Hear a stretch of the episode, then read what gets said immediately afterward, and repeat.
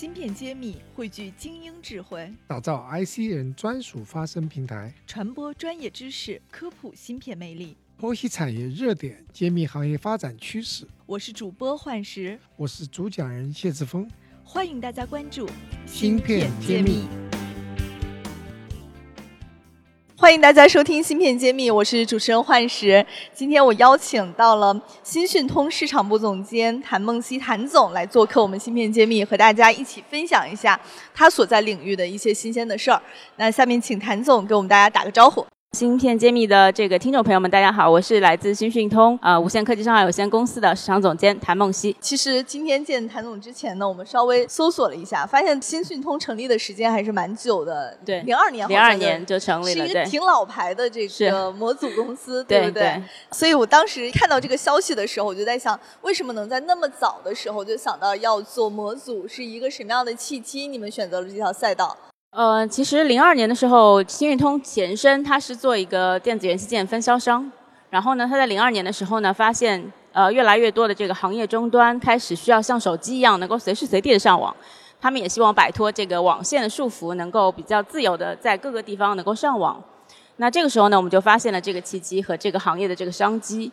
而且呢，这个时候呢，我们发现。在模组这个行业，基本上都是一些海外的大企业，像西门子啦，像 Webcom，基本上都是海外的公司。第一个是他们产品的价格很高，而且他们的服务呢相对会比较滞后。那这个就造成我们自己这个终端行业的一些困难。所以在这个时候呢，我们就想，是不是能够自己来做这个模块的这个行业生意？所以这个呢时候呢，讯通就集结了一些比较优秀的这个通信行业的一些精英。来做这个模组整个行业，那包括这个时候，像我们的上游厂家也合作伙伴也比较支持我们，像比如像 ADI 呀、TTCom 这些公司，还有像英特尔这些公司都非常支持我们。那所以我们在很短的时间内呢，就组建了我们的公司，并且达到了一个规模量产的这样子一个程度。就从分销商成功转型为模组商，对对，感觉好像也是为了持续的满足行业内的客户的需求做的一些变革。是的，我们也是在一步一步探索和这个摸索的过程中，形成了自己整个这个行业和这个企业发展的一个路径。我看到您这个公司的宣传资料里边有一条说，新讯通连续四年全球出货量第一。就我想问一下，是什么东西出货量这么高，做到全球第一？其实也是一步步累积出来的。像我们最早的时候是我们的 CM 三百的系列，那这个系列是我们新运通比较老牌的一个模组的一个款型了。然后它其实是让新运通在中国、像东南亚、还有像南亚、像日本这些地区，能够作为这个行业立足的一个产品。那在零九年之后呢，我们就出了像 SIM 九百和 SIM 五三二零系列。那这两个系列呢，让我们新运通的这个产品呢，进入了像呃西欧、北美、美国这样的高端的行业市场。那也是这个系列的产品，让新运通呢能够享誉全球。然后在一五年之后呢，我们基本上就做了全系列的产品布局。然后有像 SIM 八百是两 G 的，然后 SIM 七幺零零、SIM 七六零零这些全系列全制式的产品。那然后让我们这个新运通能够更好的在这个行业发展。前面那两轮的产品都是面向于什么方向的应用场景的？之前呢，基本上大部分都是两 G 和 GNSS 的这个产品，基本上就是在呃，因为那个时候其实行业这个通信发展也比较缓慢，是在两 G、三 G 这个制式里面，然后主要是面向于这个定位产品。所以其实你们一直在面向通讯行业的一些模组在做事情，对对。那那我们现在也就发现有一种趋势，就是我们会看到很多芯片公司，就像您这样，为了和终端接轨，它是开始做了模组。而下游的终端厂商呢，我们也看到很多像整机厂商也自己开始自研芯片，比如说有代表性的像华为，像最近的格力，对吧？美的。都在自己在建芯片，我在想，像这样的情况下，作为模组，它毕竟是一个产业链的一环嘛，你会不会感觉到生存空间会被挤压？面对这个情况，你们会有什么样的一个感觉？其实说到这个，其实是一个很正常的一个现象，就是越来越多的这个终端厂商也好，芯片厂商也好，开始往这个行业发展。其实他们是看到了物联网行业发展的这个趋势啊，而且现在整个物联网产业其实也是带动国民经济的一个很好的一个行业。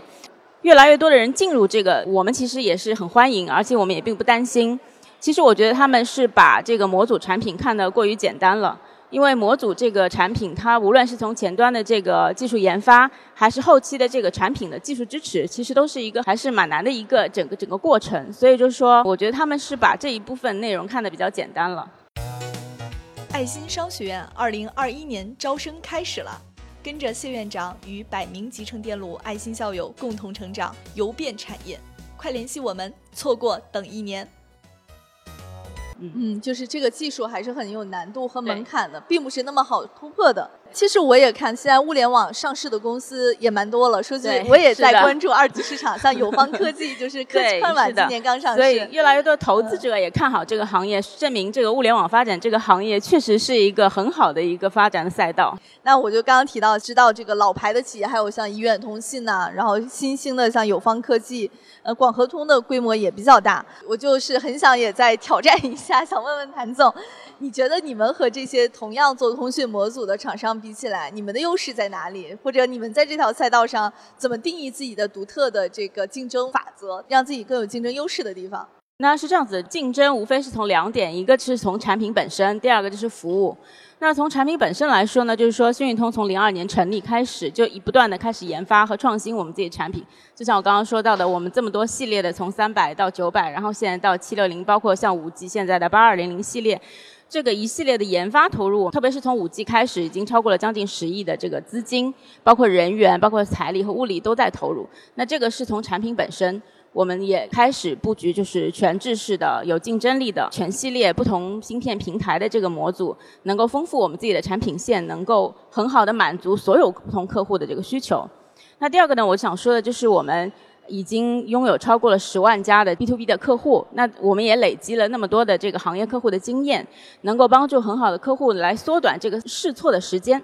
就是我们的这个经验能够帮助他们更快的产品上市，其实也是缩短了他们自己的这个时间成本。然后另外呢，就是我想说的就是服务。那服务对于新运通来说，其实也是很看重的。另外一点，我们组建了专门的这样一对一的，特别是对大客户、一些小客户的一对一的技术支持。因为模块其实是一个中间件，然后它并不是像一个单纯只是卖产品的，它在整个这个产品的研发、这个测试到最后的终端产品真的能够真正上市，中间有一段很长的时间。是需要不断的去做个测试，不断做产品磨合，包括我们也可能会改变这个终端产品他们自己本身的定义和这个形态的，所以当中需要很多的技术支持和服务，那服务也是我们看重的一块儿。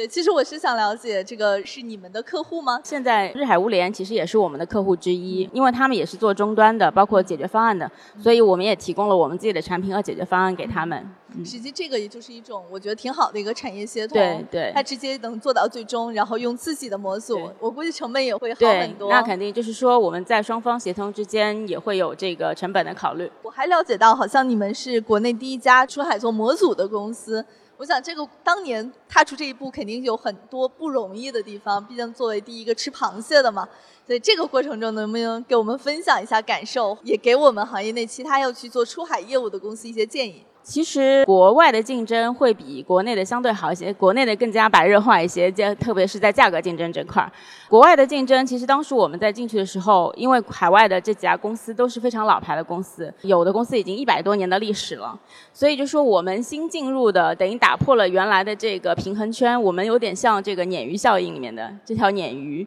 所以我们带去去了更好的服务，更好的品牌。就像讯运通现在仍然在海外有很好的市场，是因为我们海外的客户不仅看重的是整个产品的质量和它的这个服务，更加看重的是品牌的信誉度。所以我们在这些年的累积当中，不断的提高我们自己品牌的信誉度和我们自己品牌认知度。所以我们在这个行业里面能够有很好的发展，特别是这里边我是有一个困扰的，因为一直都觉得近些年的芯片的逻辑也好，包括它的市场，包括做芯片的模式也好，都是来自于海外来植入到国内。那么我在想，作为一家模组公司，首先出海的话，那应该面对的其实是海外成熟的供应链体系，也就是会跟它很成熟的那些模组商之间进行竞争。对，您既然觉得海外的市场，会更好做。其实我是一直没有 get 到这个点，为什么？因为按道理来说，应该国内更是一个蓝海市场，因为国内这方面怎么说也不如海外发展的成熟。半导体在海外已经算是一个成熟的老牌产业了。对。那为什么你们出海还能得到客户那么多的支持？中国人到国外去做生意，始终都是最勤奋、最勤劳的那一波人，就是我们起的最早，我们能够提供服务更多，就是相对于我们所有的成本来说，也就是我们提供的这个产品价格也是非常有优势的，性价比也非常高，然后我们的服务也很好，所以我们当然能够占得先机。是是真的靠勤劳来高性价比来打市场。好的，最后我想问问您，今天来录制我们芯片揭秘，有没有什么想对行业内呼吁的，或者是向通过我们平台发声的？我觉得新运通从零二年开始就始终坚持的这条信念，现在也一样，就是说新运通第一个会把产品做好，第二个就是认真服务好我们的客户，这是我们始终坚持的事情。一个以产品为底线的公司，对对对对，非常非常感谢谭总，谢谢谢谢你。我是来自新运通无线科技创有限公司市场部的总监谭梦溪，我在芯片揭秘等着你。芯片揭秘开课了，谢院长带队为大家深度解读芯片产业。不仅有中芯国际、格科微这样的行业龙头，也有科创板新势力公司。如果你想增加自己的洞察力、认知力和决策力，欢迎点击页面详情，一起和我们透视中国芯，探索引爆点。